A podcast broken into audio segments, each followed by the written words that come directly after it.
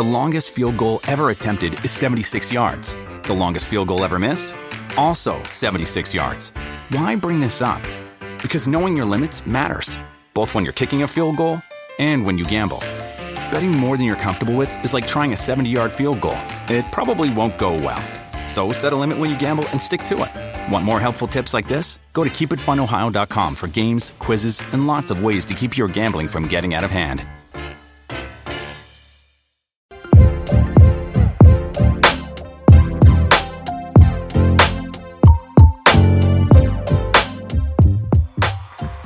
Bienvenidos a nuestro podcast Hablemos. Chicos, ¿cómo están? Rival, ¿qué tal? Hey, todo bien, todo bien. Contento de estar aquí con ustedes. Vamos a ver qué tema tenemos para hoy. Sí.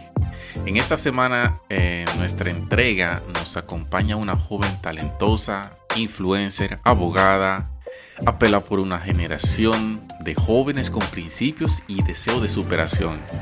Sin más que decir, con ustedes, Elixa. Hola, hola, ¿qué tal? Todo bien, gracias a Dios. Estoy muy feliz de estar acá con ustedes, de que me hayan permitido el honor de estar en este podcast. Bienvenida, eres bienvenida. Siéntate cómoda. Eh, estamos viviendo en unos tiempos donde está de moda indignarse, donde la sociedad se expresa con relativa facilidad a todo lo que esté en contra de lo que ellos creen como válido. Entonces queremos desarrollar este tema que sabemos que domina. Generación de cristal, River. Bueno, es un tema muy controversial realmente. Sí, sí. Donde la, indignación impera mucho y se mueve, se manifiesta en esa generación. Vamos a ver qué Litza nos puede decir. Y por eso hemos invitado en este día a Elitza, ya que ella está bien empapada, eh, tiene un buen contenido en cuanto a este tema. Elitza, ¿qué opinión te merece esta nueva ola eh, social llamada generación de cristal? Bien, en primera instancia sería bueno comenzar de pronto como que definiendo por qué generación de cristal, qué significa eso y de dónde viene ese nombre. Pasa algo, es un suceso sociológico eh, que cada década o quindenio la sociedad se caracteriza por tener cierto tipo de comportamiento e ideales. Por ejemplo, en los años 70, la forma de vestir, de pensar y la perspectiva común era a través de lo que conocimos como la moda hippie, música alegre, consumo de sustancias relajantes y el famoso lema, haz el amor, no la guerra. A esta generación se le conoció como la generación X. Algo similar sucedió en los años 80 con el auge del rock y el nacimiento de la generación Y. Entonces vienen los 90 con los conocidos como millennials y los 2000 como generación Z. Sin embargo, es con estas dos últimas generaciones donde surgen ciertos problemas, pues gracias a las constantes quejas y rechazos por parte de estas personas a diversos temas que antes eran comunes en anteriores generaciones, se les ha denominado como generación de cristal. Básicamente, la generación de cristal abarca a las personas nacidas alrededor de los años 1995-2005 en adelante. Y el término cristal viene porque si vemos cómo es el cristal, bueno, el cristal es algo que hay que tratarlo con mucha cautela, con mucho cuidado porque se puede quebrar. Entonces, eh, ciertas personas han acuñado este término peyorativo para referirse a estos jóvenes y adolescentes nacidos en este periodo de tiempo porque eh, han entendido que son personas hipersensibles, no sensibles, sino hipersensibles ultra delicados, eh, que siempre están dispuestos a la crítica, a la reverdía y que cualquier cosa puede ser un contrapeso contra ellos. Y cuando hablo de cualquier cosa, es cualquier cosa, o sea, cosas muy eh, triviales, cosas que podemos decir que, que, incluso pensar en molestarse por eso parecería estúpido. Entonces, por esto es que a estos jóvenes que hemos nacido, porque yo nací en, en, este tiempo, también podría ser generación de cristal, se le llama así.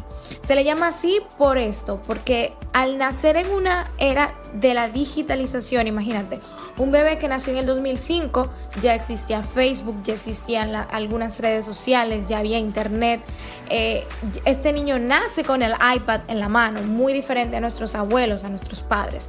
Entonces estos niños van creciendo digitalizados en un ambiente totalmente distinto, con características circunstanciales distintas. Entonces, eh, son niños que por su por la mayoría de por la mayoría de casos se crían con padres ausentes. Ausentes en el sentido de que aunque no sean huérfanos, aunque vivan con las figuras paternas, son ausentes porque los padres ahora tienen que salir a trabajar. Ya no es como antes que salía uno de los dos, ahora tienen que irse los dos. So, ¿qué pasa con estos niños? Se están criando solos con la tecnología y empiezan entonces a querer ser parte de grupos, de causas sociales, pero son causas sociales en su mayoría irrisorias. Entonces de ahí es donde viene esto de generación de cristal. Oh, perfecto. Y una característica es que son personas que se quejan por todo y no aguantan nada. Por eso es lo de cristal. Muy diferente a lo que podemos llamar como generación de cemento, que eran nuestros padres y nuestros abuelos, que eran personas que aguantaban muchísimas cosas, eran un poco más reservados y aunque y, y sus luchas sociales eran distintas, la forma en que la llevaban a la práctica. Porque no era que ellos no se quejaban del sistema, no, claro que sí, pero la estrategia que utilizaban no era sentarte a tuitear sobre eh, cómo te afecta, qué sé yo, que es algo un muñequito porque tiene el pelo rojo y tú lo quieres azul desde un asiento en Starbucks. O sea, no era así que se peleaban las causas sociales.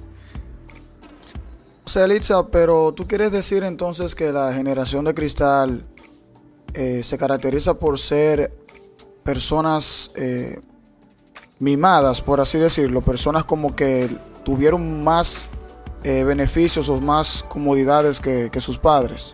Sí, se podría decir que es la generación que no busca eh, derechos, sino privilegios. O sea, ahorita lo que están promoviendo ciertos jóvenes y ciertos adolescentes no son derechos, sino son privilegios.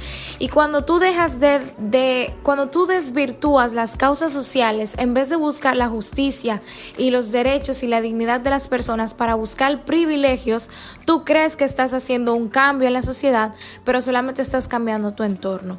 Entonces, es lo que pasa con estos jóvenes. Quieren criticarlo todo, me voy a incluir, lo criticamos todo, nos quejamos de todo, somos niños eh, súper mimados y ahí entra una parte que yo sé que si de pronto algún psicólogo escucha este podcast podrá corroborarlo.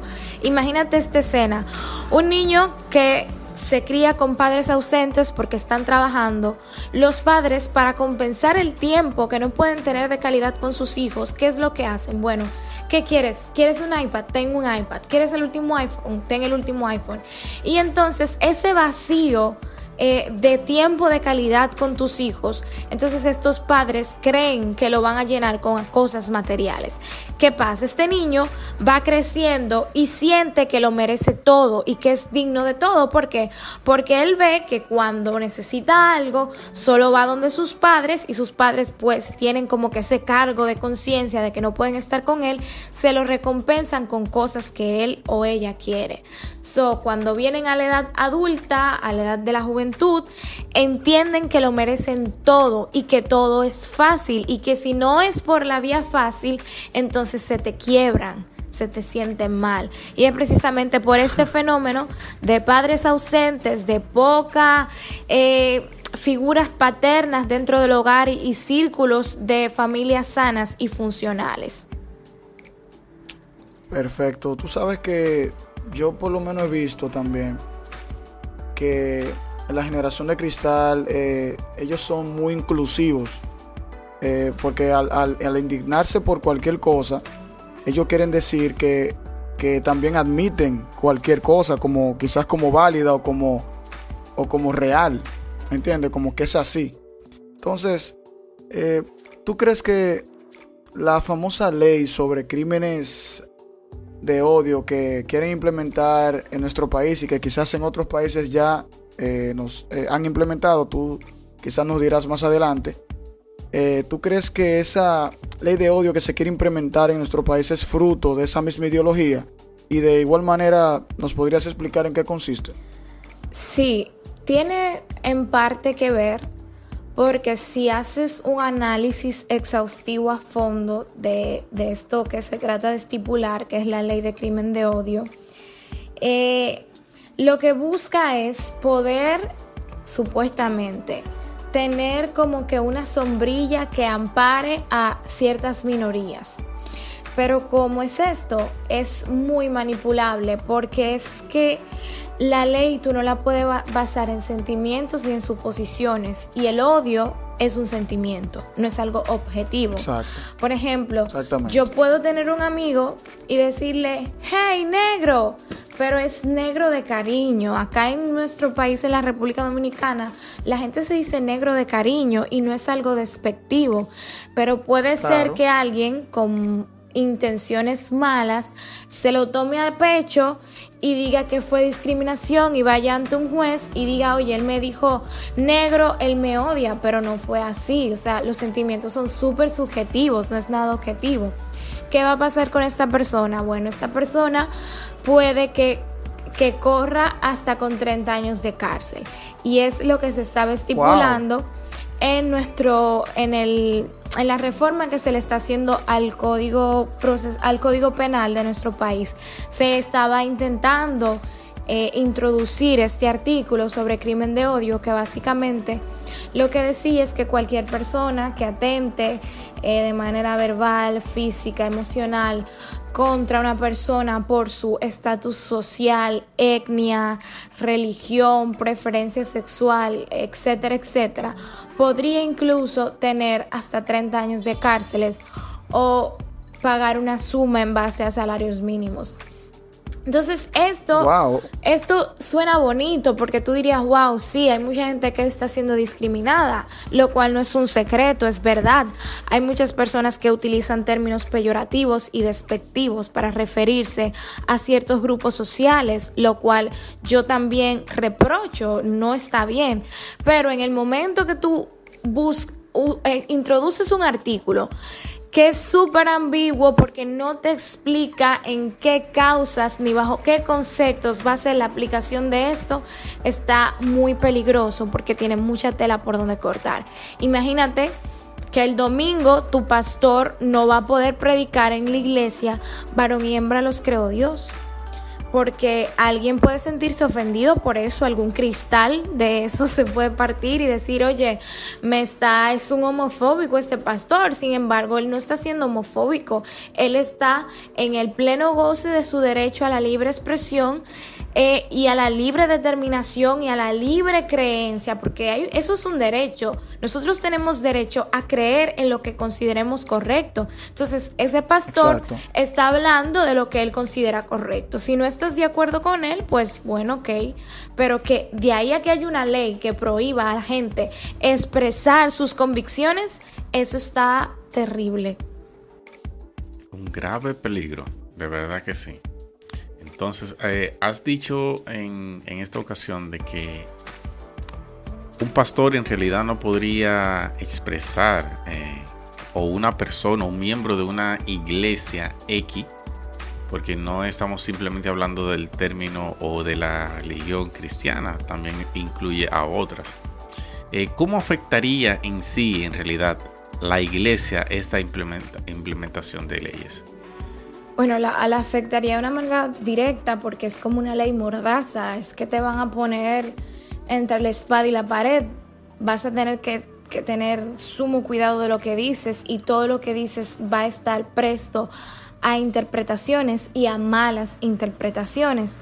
Entonces entiendo que sería muy peligroso, pero también reconozco que nosotros como cristianos tenemos que cuidar nuestro lenguaje, porque a veces, y sin temor a equivocarme, nosotros tratamos de convencer a los demás eh, de pecado, pero no somos nosotros los que estamos en la capacidad de eso, sino es el Espíritu Santo. La misma Biblia, dice que es el Espíritu Santo que convence de pecado a las personas.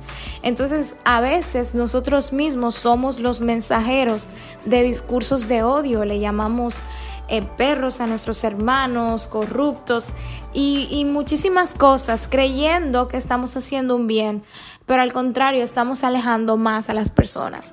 So, yo o sea que los rabacucu, o sea que los rabacucu tienen su discurso de odio. Claro, o sea, es un, discurso, es un discurso totalmente de odio y yo sé que ellos lo hacen en, en base a la ignorancia y lo hacen, no lo hacen con malas intenciones. Yo no puedo creer que sea con malas intenciones, pero lo hacen en base a la ignorancia y a cómo han sido formados.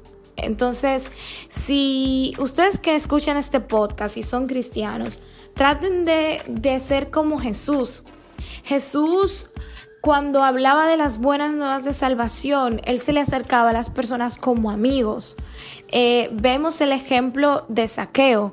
Vemos que Jesús, en vez de juzgarlo, de, decirle, oye, eres un ladrón, te estás robando los impuestos, él le dijo, hey, bájate de ese árbol, vamos a tu casa, vamos a tener una cena.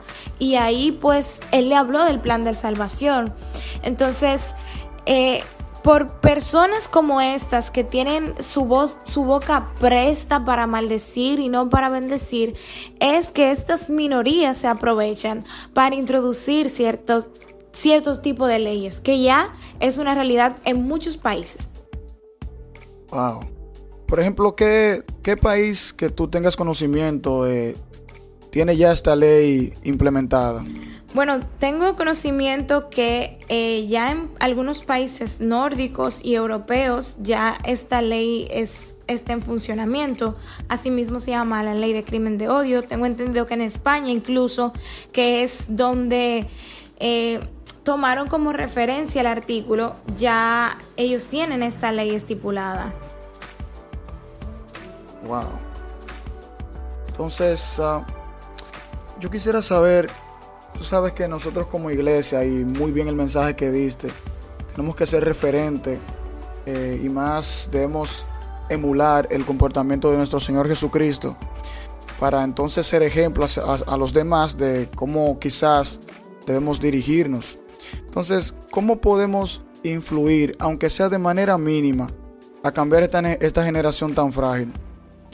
Bien, lo primero es admitir que no somos nosotros que la vamos a cambiar, Mateo 24 nos habla de que los tiempos van a ir de mal en peor. Es decir, que si este es de cristal, la próxima que viene es de papel. Por lo menos el cristal, el cristal se puede mojar y no le pasa nada, le da el sol, pero viene la de papel, que es que si le cae agua, que si le da el sol, se va a, desaparecer. Entonces, es primero tener claro eso. Pero que esto no sea una excusa para nosotros hacer reforma. Eh, yo creo en la reforma, yo creo en que Dios levanta nuevos Josías en esta generación que pueden, así como hizo Josías, tan jovencito que empezó a reinar, que pudo hacer reforma en el pueblo de Israel, así yo también sé que Dios levanta hoy una nueva generación, una generación de reforma que transforme el mundo a través de sus dones creativos, a través de nuevas formas de hacer el Evangelio. Entonces, acá la gran pregunta es cómo lo haremos. Y pues esa fue la pregunta que Moisés le hizo a Jehová cuando él lo llamó para liberar el pueblo de Egipto. Él le dijo, mira, es que soy tartamudo y es como me recuerda a las mil veces que le ponemos excusas a Dios para hacer las cosas. Eh, si Dios te dice, oye, ábrete un canal de YouTube para que puedas impactar tu generación, nuestra primera excusa es, ay, es que le tengo miedo a las cámaras, o ay, es que no tengo la, mejor cámara o el mejor equipo de sonido. Y asimismo, eh, Moisés le dijo, yo soy tartamudo y, le puso muchas excusas y Jehová muy sabiamente le responde y le dice, ¿qué tienes en la mano? Y yo me imagino Moisés en ese momento que se quedó como, pero ¿y qué, qué tiene que ver esta vara con yo liberal a esta multitud de gente que esté esclavizada en Egipto. Y a veces la respuesta de Dios es esa y parece loca, pero es la correcta y es, ¿qué tienes en la mano? Dios nunca te va a llevar a un lugar con lo que tú no tienes. Siempre vas a empezar con lo que tienes en el momento, porque Dios capacita a los incapacitados y los hace capacita incapacitados con capacidad.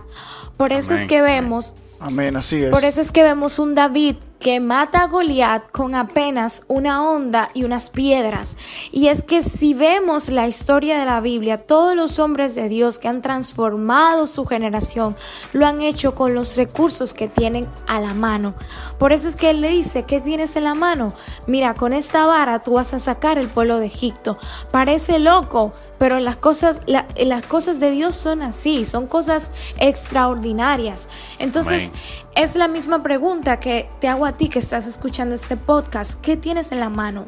Y yo sé que es muy probable que en tu mano ahora mismo tú tengas un celular o que tengas al frente una laptop o tu computadora. Eso es lo que tienes en la mano ahorita. Entonces piensa, sé creativo y di, ¿qué yo puedo hacer con esto? Vemos que los hijos de las tinieblas, como bien dice la Biblia, que son más sagaces que los hijos de la luz, ellos utilizan lo que tienen en la mano. Ellos no necesitan tener los recursos eh, más grandes del mundo para poder impactar. So, si tú tienes un celular, Abre tu cámara, pierde la vergüenza, empieza a grabarte, haz un live. Van, se va a conectar uno, se va a conectar dos, no te voy a prometer un millón, pero con que dos personas de todas las que te siguen escuchen el mensaje de salvación, ya tú estás impactando esta generación que, que bueno, no tengo quizás para hacer algo muy producido, comienza porque Dios va a ir supliendo en el camino. Por eso los felicito a ustedes porque están haciendo un contenido distinto. ¿Cuántos podcasts no hay en plataformas como Spotify? Muchos. Muchísimos, pero con contenido edificante que pueda transformar tu espíritu y tu mente, son muy pocos. ¿Y sabes por qué son muy pocos? Porque nosotros como hijos de Dios, en vez de empoderarnos de esas plataformas, lo que hacemos es que las satanizamos, pero las satanizamos de una manera hipócrita. Decimos, no, yo no abro canal de YouTube porque eh, eh, no me quiero contaminar, o yo no me vuelvo influencer porque no me quiero contaminar, yo no hablo, no abro podcast porque no me quiero contaminar, pero escuchas entonces y apoyas el contenido de otras personas. Y esa es la doble inconversos. Entonces, esa es la doble moral del cristiano. Incluso cuando tienes eh, creadores de contenido cristiano, no vemos apoyo, pero sí vemos que te vas a plataformas de personas inconversas, los compartes y lo haces viral. Entonces, así nunca, así nunca, nunca vamos a poder impactar nuestra generación. Si no nos unimos, si no apoyamos lo nuestro, nos hacemos eco siempre de las cosas negativas, de las cosas del mundo y no de nuestras propias cosas. Así que la invitación es que mires lo que tienes en la mano, no esperes que el maná baje del cielo, porque incluso el maná había que salirlo a buscar todos los días. Así que Dios no va a venir y te va a dar el empujoncito de la suerte, no. Dios te va a dar la gracia, te va a dar la sabiduría, pero tú tienes que empezar a impactar a las personas que tienes a tu alrededor. Y si no te gustan las redes sociales, pues hazlo fácil. Hazte amigo de las personas eh, sé el mejor en todo, saca las mejores calificaciones. ¿Sabes por qué? Porque esto te va a colocar en un espacio donde la gente te va a respetar por quien eres, va a querer estar contigo y cuando estén ahí, entonces eso, eso van a ser los panes y los peces que tú le vas a ofrecer. Pero cuando ya estén ahí, tú le vas a dar entonces el agua que salta para vida eterna, que es el Evangelio de nuestro Señor Jesucristo. Hazte amigo en yo no sé por qué. Los cristianos son como, somos me voy a incluir, somos como tan antipáticos y, y, venimos cargando como una cultura de mediocridad. So, tú ves, Tú, ves que, tú ves que el inconverso, el inconverso es bien ambicioso, bien exitoso, le gusta eh, que abra un negocio, le gusta hacerse amigo de los jefes, le gusta estar en, los lugares de buena posición. El cristiano siempre quiere estar como con una falsa humildad, que por abajito, y así no. Porque es que yo veo, yo veo el mejor ejemplo, yo lo tengo en la Biblia y yo veo un Daniel que cuando llega a tierra extranjera, él resalta él inspira a los demás. Veo tres jóvenes que hablaban varios idiomas, que no estaban en su tierra y en otras tierras podían resaltar. Entonces, mi invitación es esa, joven, sé el mejor en tu trabajo, llega temprano, haz las cosas bien, porque eso también es una forma de predicar. Y sabes que hay personas que se van a morir sin poder leer la Biblia y la única Biblia que van a leer es tu ejemplo. Wow. Dios mío. Eh, y estoy contigo, Elixa. Estoy contigo 100%. Eh, recuerdo que en una invitación que Félix Aquino te invitó, tocaste un punto muy importante y es de que si hubiese más personas cristianas o con pudor y respeto para los demás, esto sería diferente. y estoy 100% contigo. Necesitamos jóvenes con principios en el Parlamento, jóvenes con valores en el Congreso, jóvenes y mujeres con una vida intachable en la política. Y ahora le hago esta propuesta, oigan, es algo ficticio, pero claro, podría ser real. Imagínense ustedes al pastor Miguel Núñez como presidente de la República Dominicana. Wow. ¿Por qué no? Terrible. Terrible. Imagínense a Willy González, Willy González, conocido como Redimido, como pastor, como, como presidente, como presidente. Sería muy diferente la historia. Y, es porque... A Elitza, a Elitza como vicepresidente. Ay. Ustedes me entienden, es decir, no podemos limitarnos a, a, que nosotros simplemente somos cristianos, porque vemos grandes ejemplos en la palabra, en la Biblia, hombres de Dios que han sido inspirados por Dios para estar en lugares específicos y bien importantes en la sociedad. Es decir, nosotros como cristianos tenemos tantas personas capacitadas que hasta un partido político podemos hacer, si fuese necesario. Porque miren, somos muchos. Somos, eh, eh, lamentablemente nuestro país se está cayendo, se está cayendo en pedazos. Vemos que lo que están subiendo simplemente se están, eh, están haciendo una vida solo personal, no están ayudando al pueblo, no están haciendo nada. Y claro, mi propósito es este, despertar una sed en cuanto a esto, es decir, ser patriotas, ¿me entienden? Eh, vivir con valores eh, bíblicos, vivir con valores eh, morales para cuidar nuestra sociedad, porque lamentablemente estamos en unos tiempos muy peligrosos. Así es, y nada, yo de este lado puedo culminar diciendo que tenemos que dejar de indignarnos tanto, porque la indignación no trae consigo ninguna solución simplemente nos hacemos parte del problema. Entiendo que debemos eh, arraigarnos y agarrarnos del Señor, capacitarnos en Él y entender que nosotros simplemente somos eh, lo que debemos emular el comportamiento de Jesucristo en esta sociedad, en esta juventud que se pierde y que seamos parte de la solución realmente. Y la solución está en Cristo Jesús. ¿Y quién, y quién es más que nosotros para dar ese ejemplo? Amén, amén. Así es. Elisa, para, para todas las personas que no te conocen, ¿cómo pueden encontrarte en las redes? Eh, pueden encontrarme en Instagram como arroba elitza. E L I T Z A H Elixa. Bien, bien, ya ahí lo tienen, la pueden buscar, tiene un excelente contenido chicos y chicas, eh, pueden seguirla y seguir, claro, sus, sus consejos. Este nada, así concluimos. Síguenos en las redes y escúchanos nuestros eh, demás episodios en las plataformas de audio. A nivel general, estamos en todas. Bye bye.